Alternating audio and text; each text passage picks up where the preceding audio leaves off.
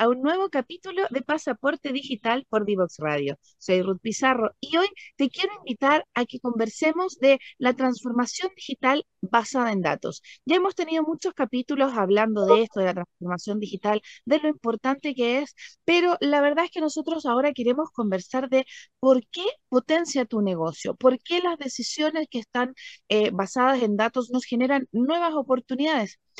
Hoy vamos a conversar con un experto y con un experto que no solamente nos va a decir cómo poder abordar y nos va a dar tips, sino que además él es el gerente y es el encargado del data driven de AgroSuper, porque AgroSuper es una empresa que ha destacado en innovación en Chile en muchos aspectos y ellos tienen el objetivo de mejorar la experiencia de los clientes, consumidores y usuarios y su proceso de transformación ha sido basado en datos. Para entender esto, nos va a acompañar a la vuelta de la pausa Claudio Barrientos para que nosotros podamos abordar los temas de por qué y para qué se usan los datos en el proceso de transformación digital, eh, qué pasa con la cultura organizacional, cuáles son los obstáculos y cuál es la colaboración importante que tienen las startups en la estrategia de transformación. Así que no te vayas, que a la vuelta seguimos más con Pasaporte Digital aquí en Divox Radio. Divoxradio.com Tecnología, innovación y ciencia. A un solo clic. Divoxradio.com Conversaciones de protagonistas.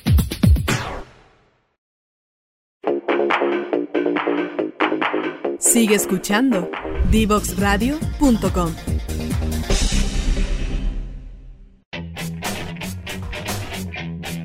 Divoxradio.com.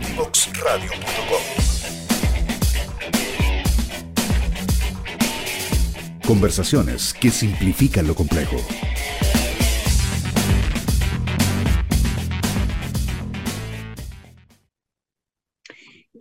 De vuelta aquí en Pasaporte Digital por Divox Radio. Y como les contaba, hoy tengo un tremendo invitado para hablar de la transformación digital basada en datos. Y sin más, voy a presentar a Claudio Barrientos. Él en este minuto se desempeña como CEO, gerente de TI y Data Driven en AgroSuper, pero además ya sabemos que es astrónomo, es profe y tiene un montón de cosas para contar. Así que bienvenido, Claudio, a Pasaporte Digital.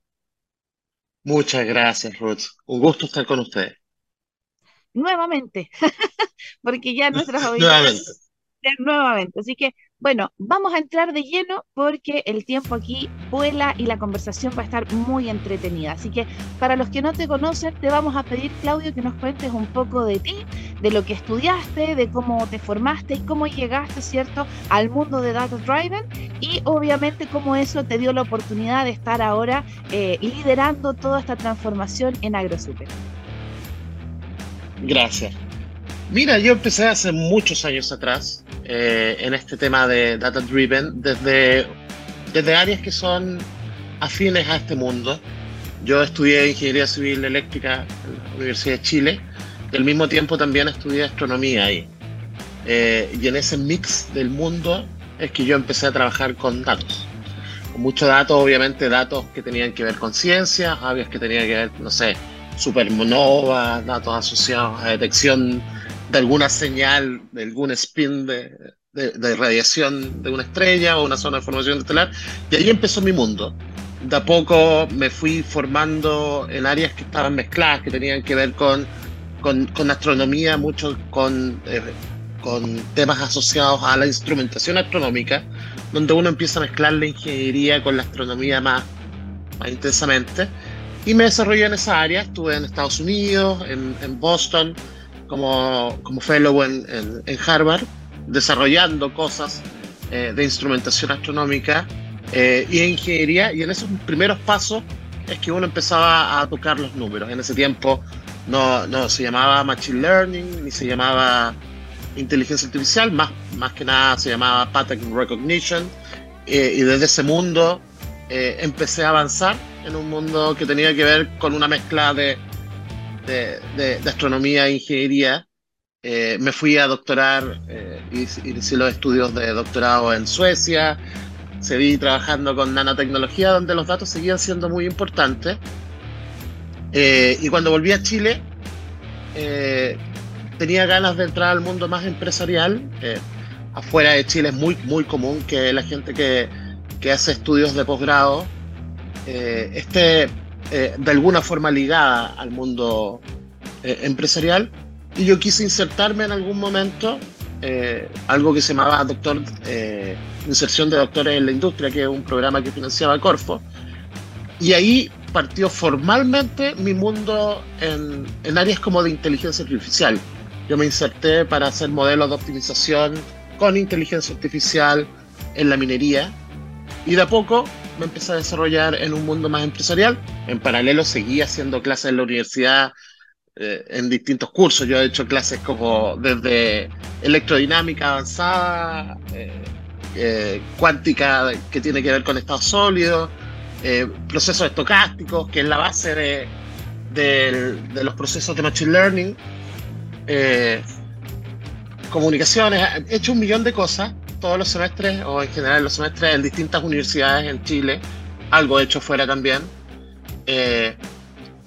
Y de a poco, de a poco, me fui moviendo desde este mundo mezclado de tecnología e inteligencia artificial a un mundo que, que yo quería desarrollar este concepto de que los datos eh, son un insight, son un petróleo, que el pulirlo, generan algún mecanismo de optimización en las industrias y eso fui desarrollando. Pasé por varias empresas eh, hasta que llegué a AgroSuper, eh, un poco a hacer el ayudante, digo yo, el, facilitador de un proceso de transformación digital bien importante, eh, distribuido que tiene AgroSuper, que va de la mano desde innovación eh, y que ha gatillado todo un ecosistema eh, bien moderno del el manejo de datos, de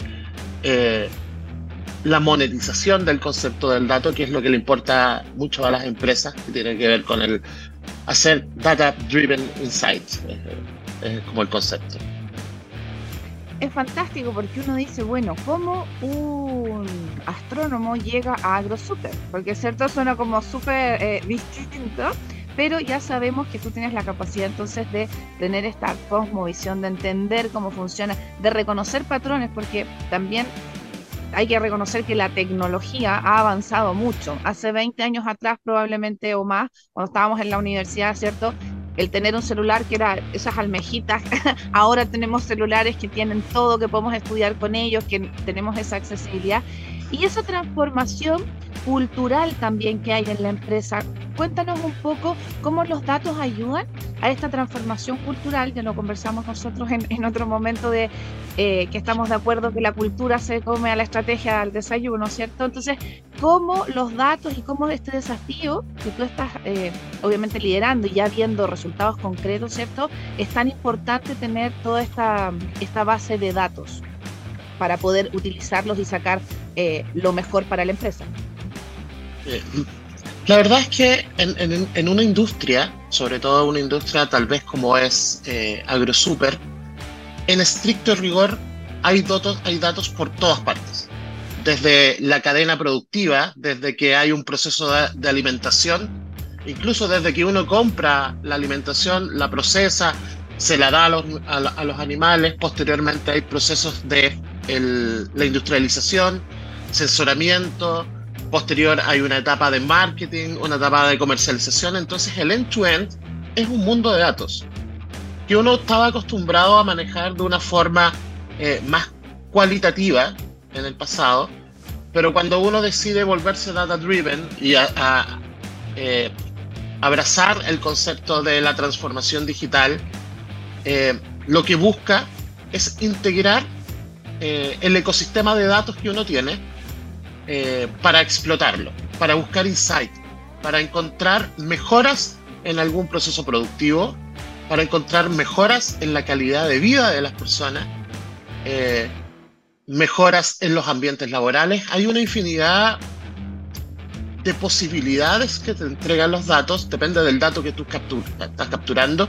Puede ser desde detectar enfermedades, desde eh, mejorar la postura de un trabajador que está todo el día haciendo packing, eh, hasta eh, determinar la demanda, estimar cuáles son las mejores condiciones de crianza animal, hay un ecosistema muy grande eh, de posibilidades que uno puede tener.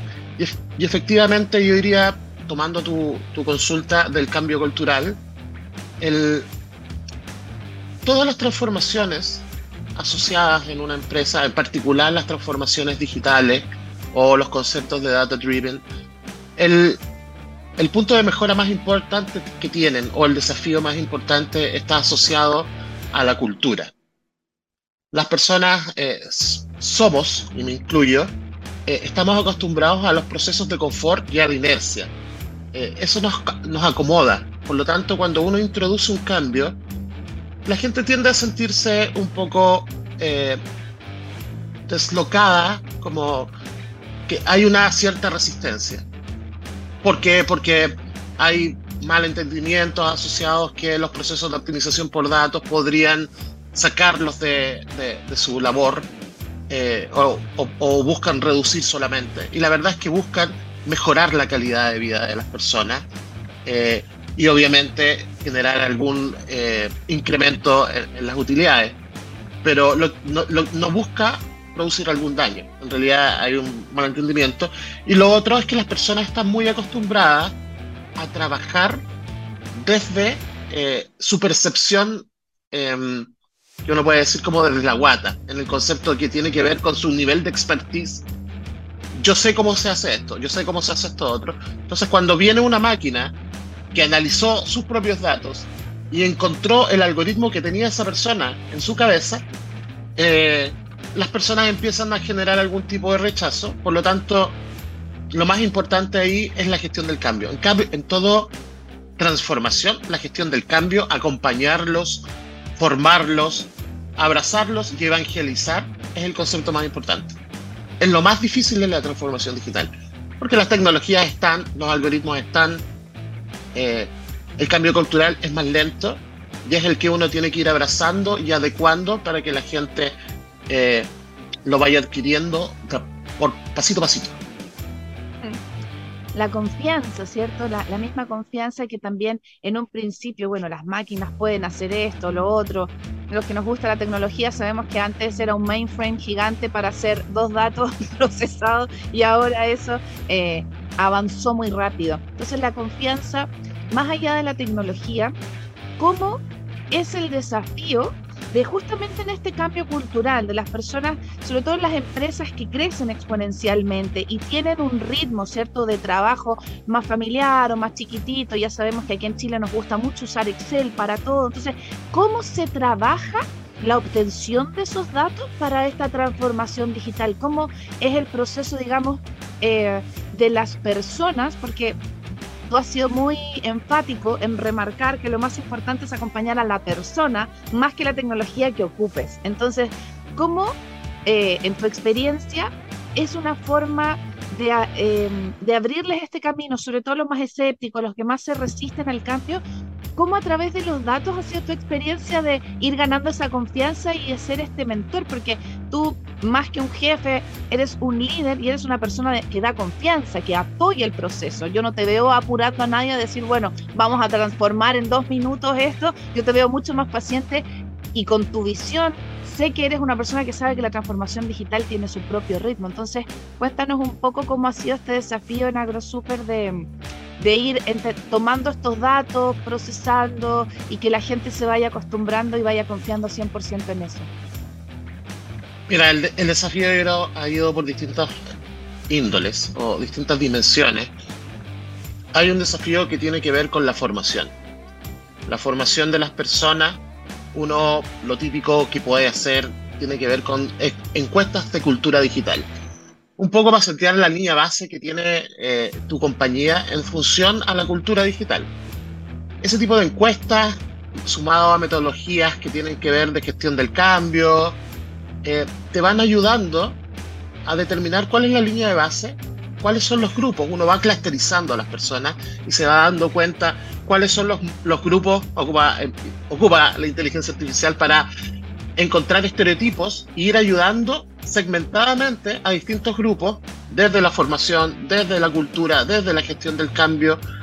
Eh, le vas entregando estas herramientas y lo vas apoyando a ir olvidando herramientas que son súper clásicas como el Excel, por ejemplo. Uno empieza a decir, ok, vamos a eliminar el Excel un poco eh, para reemplazarlo por herramientas que sean más colaborativas, que nos permitan, que te permitan a ti automatizar mejor. Eh, y esa es la idea de fondo.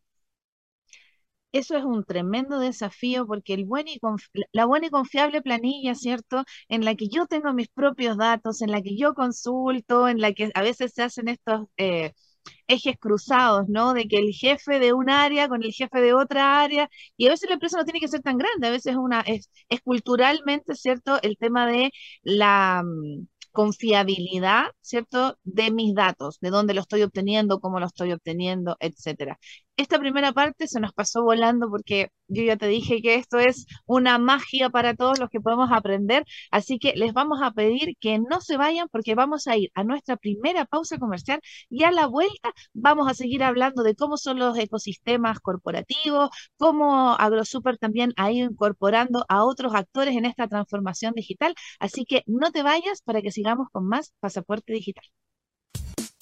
Divoxradio.com Diseñando el futuro.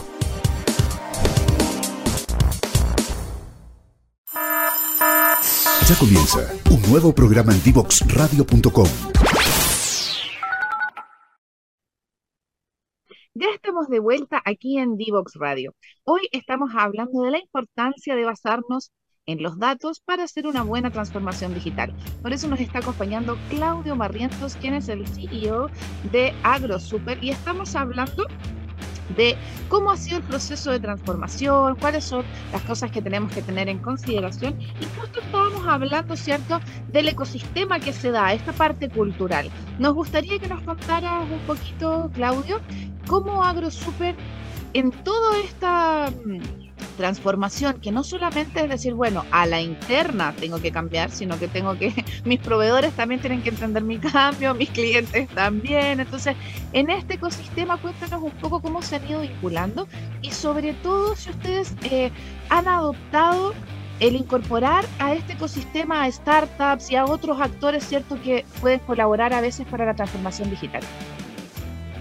Mira, te cuento un poquito sobre cómo funciona la transformación digital en AgroSuper. AgroSuper tiene un ecosistema distribuido que se llama de transformación digital.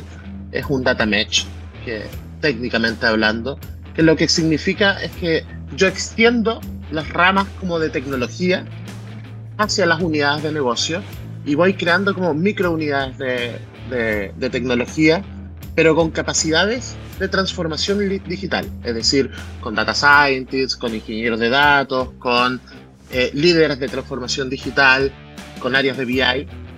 Eh, y cada unidad independiente empieza a gestionar o manejar eh, sus proveedores, sus líneas de transformación digital, sus pipelines de proyectos, y uno los va y nosotros, como eh, tecnología y datos, es que es la unidad central de esta transformación digital, como el que da las reglas, el que da el gobierno del dato, el que da el gobierno tecnológico y el que entrega las herramientas tecnológicas para que ellos puedan explotar más rápidamente la transformación digital, es decir, eh, centros, de centro de excelencia de automatización, conceptos que se llaman de DevOps, para que ellos puedan desarrollar eh, independientemente sus aplicaciones y dentro de este ecosistema, efectivamente, nosotros tenemos una, eh, una cantidad muy variada de proveedores, desde proveedores muy grandes eh, hasta muchas startups.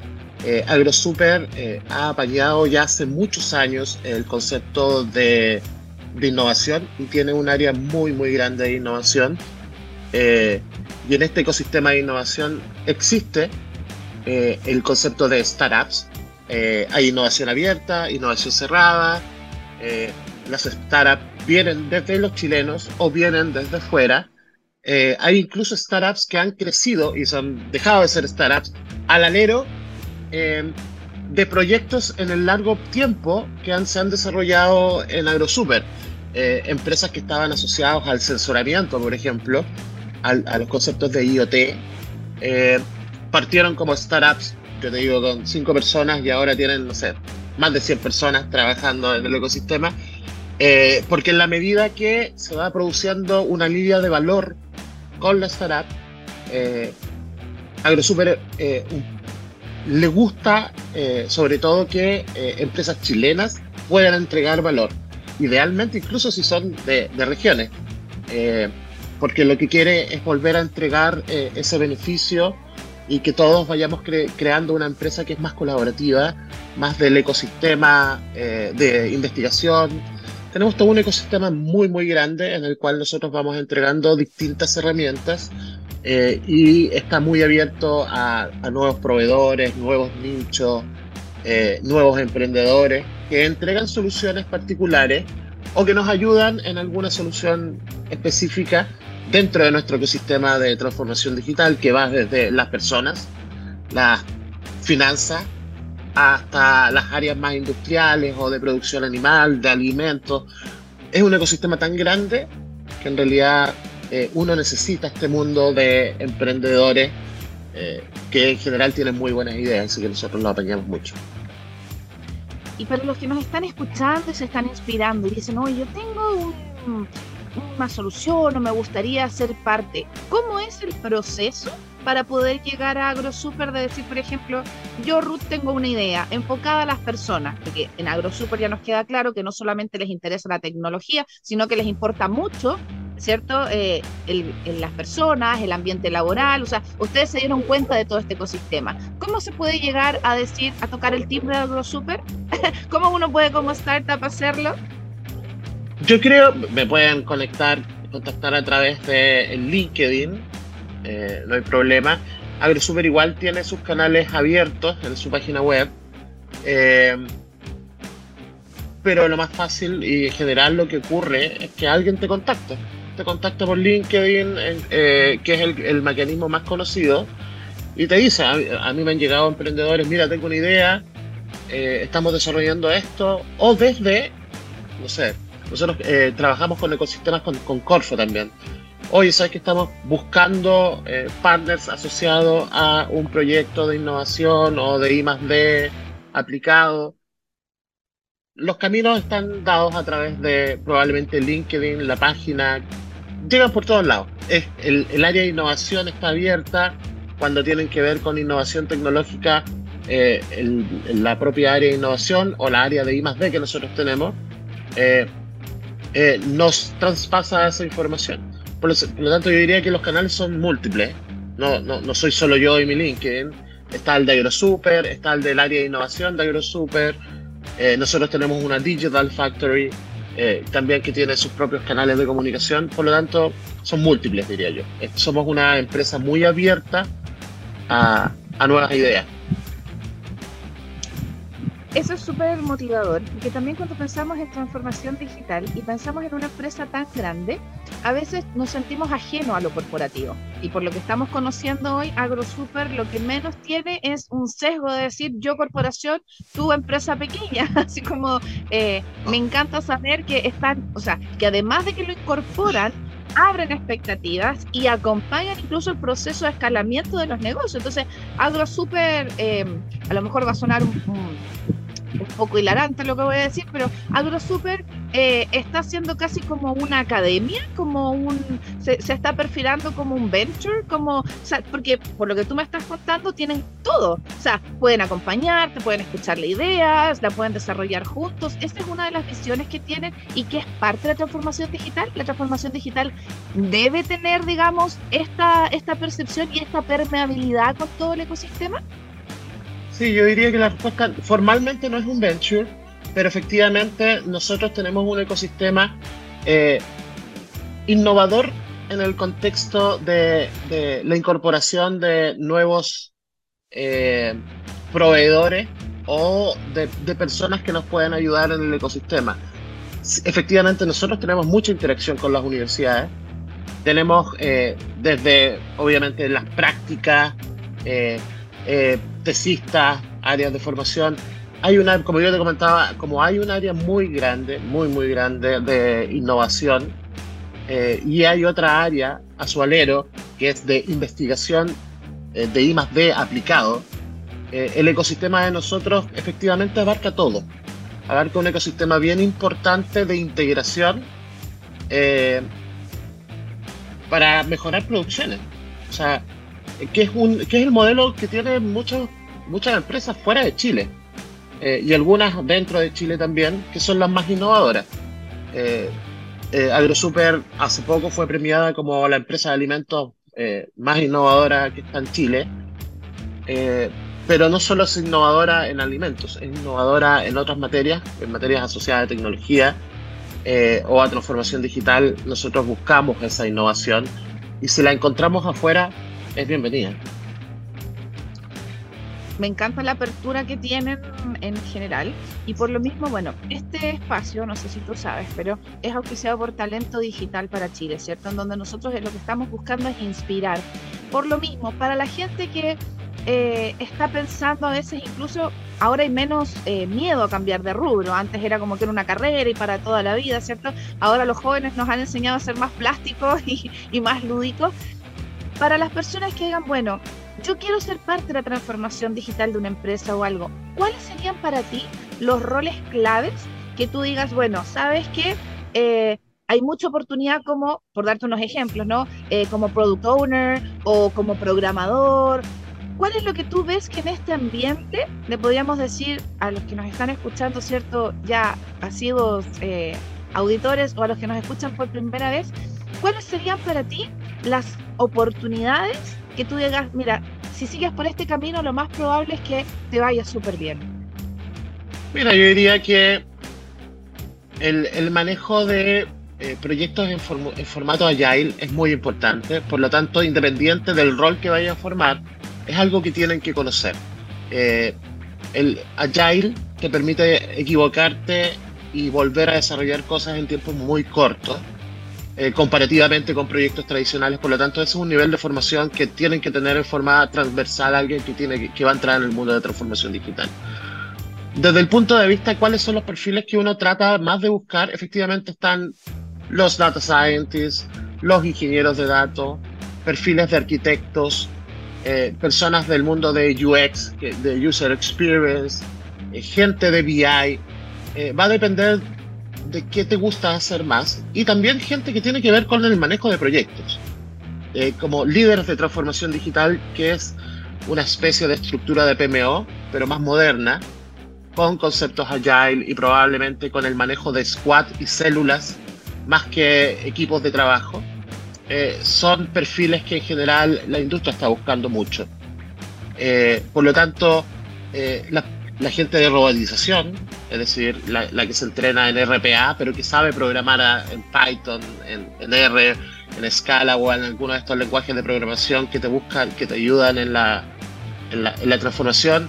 Los ingenieros de full stack se ocupan mucho también para desarrollar aplicaciones tipo front-end o, o back-end eh, en procesos de transformación digital cuando yo estoy buscando modelos predictivos o cuando estoy buscando sistemas de recomendación, eh, eh, modelos de, deep learning con imágenes, son, muy, son, son muy solicitados. Por lo tanto, yo diría que eso, al menos esos perfiles son los que nosotros más utilizamos en los procesos de transformación digital súper importante ahí para tomar notas, ¿cierto? Y para empezar a definir el, el futuro, ver hay un montón de, certificaciones y todo también que podemos acceder.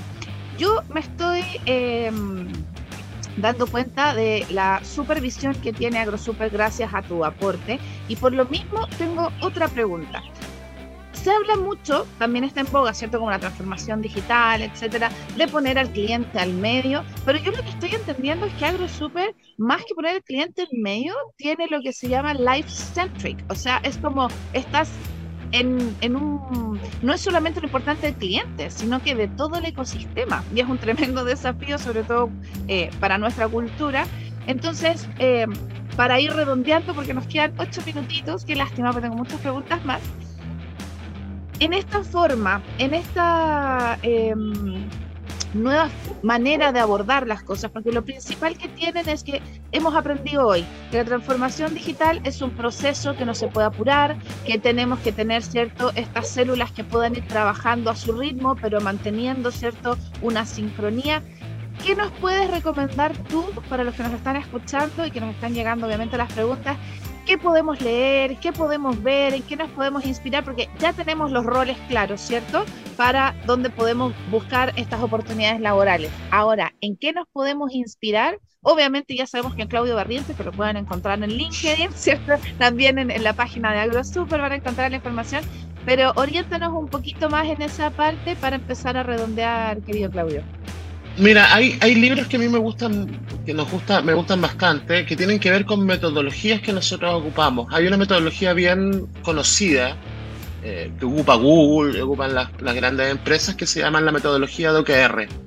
Eh, esta metodología, en general, hay un libro que se llama Mira lo que importa, de John Doerr, que habla de esta metodología. Ese es un mecanismo de aceleración de transformación digital que nosotros eh, adquirimos y que es muy, muy interesante. Eh, y que a mí me parece que es un libro muy bueno para leer. Eh, está, están los libros, hay un libro que se llama Edge de, de Digital Transformation. No recuerdo, ese, el autor es Jim Schmidt, eh, que es un, un, libro que a mí me parece que también es, es, bien relevante para los que quieren entender como el concepto generalista de, de transformación digital y para la gente más de áreas de, eh, de, Data Science, hay un libro que a mí siempre me ha gustado, que empecé a leer cuando, cuando empecé a estudiar eh, eh, como Machine Learning y Aprendizaje Estadístico, que se llama, es la introducción al aprendizaje estadístico, que es un libro de Trevor Histy. Son tres libros que a mí me gustan mucho, que abarcan desde el análisis de datos, hasta eh, las estrategias y cómo aplico las estrategias en, la transformación digital. Estamos dejando una tremenda bibliografía, ¿cierto? Para consultar y para entretenernos ahora saber. Y si te tocara darle un consejo a una persona que es su primer desafío de transformación digital, alguien que llegó al mundo cierto corporativo y le dan el tremendo desafío y dice, bueno, tú vas a liderar esto. ¿Qué consejo le darías a esa persona que va a liderar una transformación digital? Yo diría que el primer consejo es que no tuviera miedo a equivocarse, que no se frustrara. Eh, como hablamos, los cambios culturales son eh, importantes, por, eh, por lo cual todavía hay que ser flexible. La transformación digital también es como una especie de arte. Eh, como lo es el data science, en el cual yo tengo que ser flexible para lograr los objetivos. Yo creo que lo otro más importante dentro de la transformación digital es que uno tenga un objetivo claro y medible. Yo creo que el éxito está basado en que yo logre medir, tenga un par de KPI en el cual yo quiero el objetivo y que ese objetivo en general sea simple.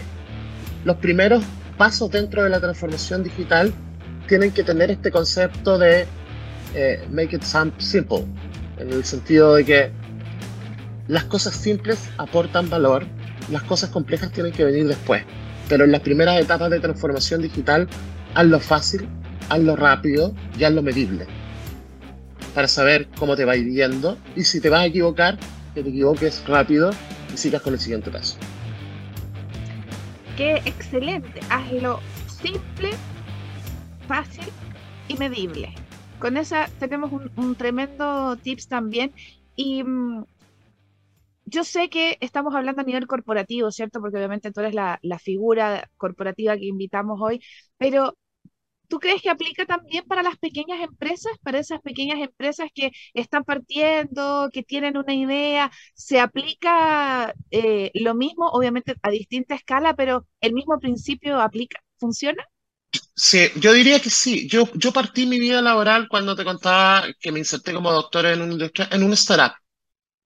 Eh, por lo tanto, conozco que es una startup, pasé muchos años ahí, eh, y yo diría que se aplica exactamente el mismo principio. Hazlo fácil, hazlo como leíble, eh, aprende a, a expresar las ideas de forma fácil, es lo más importante, y mídelo, mídelo rápido porque hay muchas ideas que tienen mucho grado de complejidad dentro de una startup. y la otra pregunta, yo diría que para una empresa chica lo importante es que uno haga algo que el mercado quiera. estar seguro de que el mercado quiere lo que estoy haciendo en transformación digital y que no lo van a reemplazar por un producto que ya está más maduro.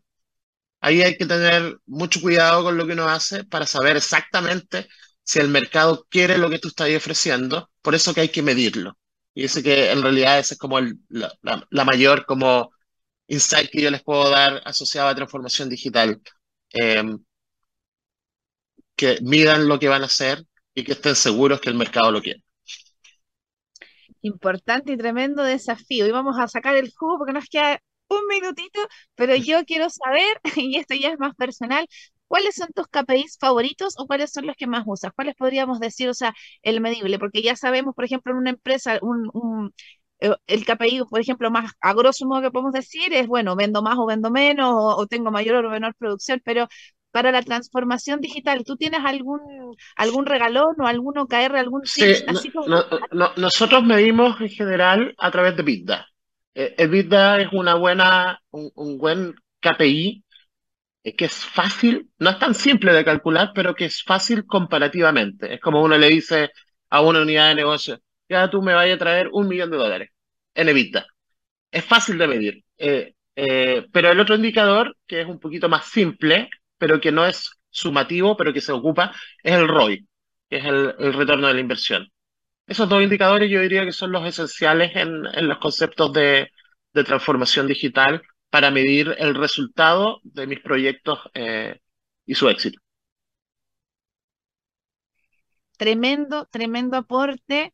Eh, te agradecemos infinito todo tu conocimiento. Quedó un montón de cosas en el, en tintero porque yo sé que todo el mundo quería aprender más de los procesos eh, de transformación digital, de las estadísticas y de cómo los números, ¿cierto?, nos van abriendo todo este tremendo camino. Te agradecemos tu tiempo, tu excelente disposición, toda la información que nos diste, la bibliografía, así que quiero que mm, en estos minutitos, o sea, en estos segunditos que nos quedan antes de irnos a la pausa comercial, tú puedas eh, enviar un mensaje desde el fondo de tu corazón y tu conocimiento, porque yo sé que eres un impulsor del cambio, más allá de las herramientas, sino porque siempre el cambio nos hace bien. Así que el micrófono es todo suyo. No, el último mensaje, más o menos lo que, estaba contando, es atrévanse.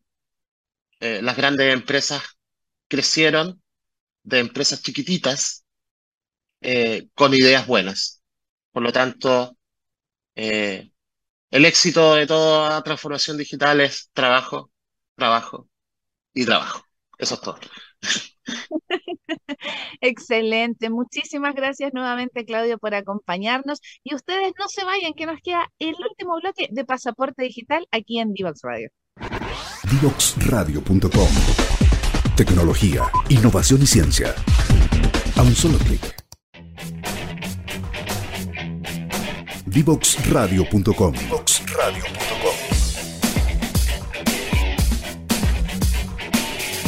Conversaciones que simplifican lo complejo.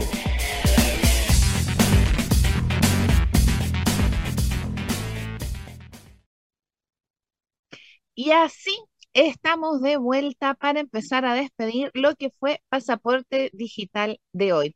Conversamos de la transformación digital basada en datos. Hablamos con un tremendo, tremendo exponente y experto en el tema que fue Claudio Barrientos, que es el CEO de AgroSuper y además es especialista en Data Driven. Él proceso que ha impulsado, ¿cierto?, la transformación digital en AgroSuper, basado en los datos, basado en metodologías ágiles y en todo, todo, todo lo que nos comentó Claudio dejamos una tremenda eh, bibliografía para que puedas consultar libros, ver autores, ampliar tu conocimiento y obviamente para que vayas también a la página de Talento Digital y veas todos los cursos que hay para que puedas aumentar tus posibilidades y capacidades en el mundo de la transformación digital. Recuerda que si quieres más información sobre nosotros, puedes ir a divoxradio.com y nos puedes seguir en nuestras redes sociales. Puedes repetir en Spotify, SoundCloud, YouTube, te puedes suscribir y además si quieres más información de lo que estamos haciendo en nuestras redes sociales de LinkedIn, Facebook, Instagram y Twitter. Mi nombre es Ruth Pizarro y te doy las gracias por haber sumado un sello más en tu pasaporte digital. Nos vemos el próximo miércoles a las 5 de la tarde. Que estés bien. Chau, chau.